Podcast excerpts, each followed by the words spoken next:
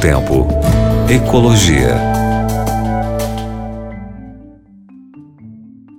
Olá, meu querido ouvinte, minha querida amiga aqui da Rádio Novo Tempo, tudo bem com vocês? Aqui você está batendo um papo sobre ecologia com o professor Eric no Novo Tempo Ecologia e hoje trazendo é, algumas ideias da natureza, não são ideias do homem, não, ideias da natureza mesmo, soluções naturais para o combate a essas mudanças, alterações climáticas que nós vimos vendo por aí. É, os mais velhos, né, os de mais idade, dizem a seguinte frase, talvez você já tenha ouvido, eu já ouvi muito. A natureza é sábia.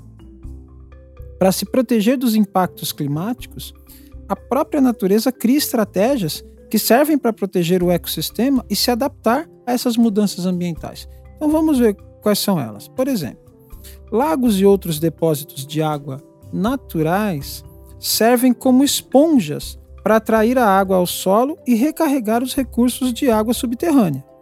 Segundo o Programa das Nações Unidas para o Meio Ambiente, o PNUMA, quando esses sistemas se encontram em bom estado, conseguem capturar a água durante as chuvas intensas e armazenam durante as secas. Então, depósitos naturais de água, servindo aí como uma esponja, né? Capturando, captando mais água. Aí. Outro exemplo: bosques. Através de grandes quantidades de raízes, a floresta consegue absorver a água e filtrar os contaminantes, resultando em ares mais limpos e terras mais ricas em nutrientes. A floresta, com esta ação, consegue devolver água potável a diversas comunidades. Esses são dois exemplos, dois bons exemplos de como a natureza, como cuidar da natureza e cuidar. Olha, são dois espaços que a gente pode cuidar: bosques e lagos e depósitos de água natural.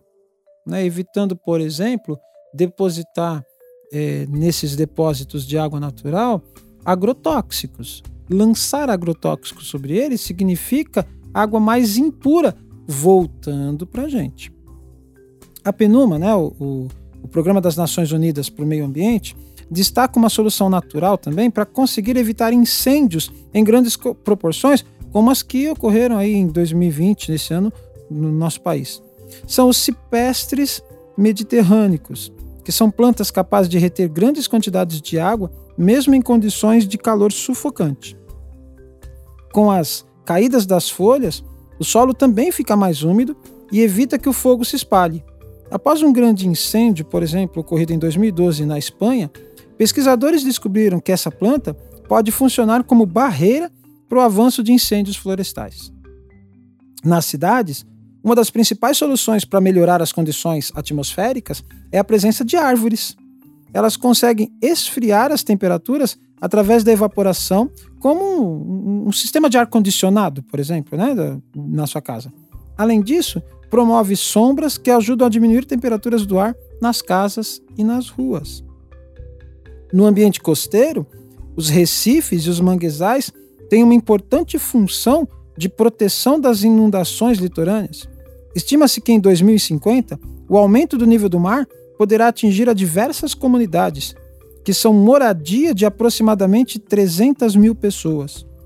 Os dois ecossistemas citados poderiam servir como barreiras para as ondas, provocando uma força menor do mar e diminuindo essas ondas.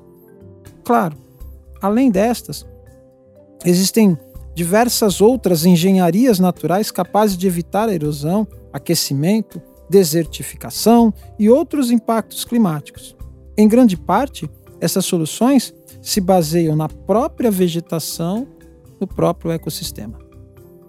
Quer dizer, Deus ele é muito sábio quando ele cria a natureza e ele consegue fazer com que a natureza dê um jeito. Qual é o grande problema então? É que nós estamos sendo fiel da balança. Quer dizer, a gente agredindo do jeito que nós agredimos, nós acabamos por fazer com que a degradação supere a recuperação desses locais. E o resultado tem sido, ou os resultados têm sido desastrosos, não é? Se a gente deixar a natureza para ela se se recuperar, de verdade, a natureza é sábia, ela consegue.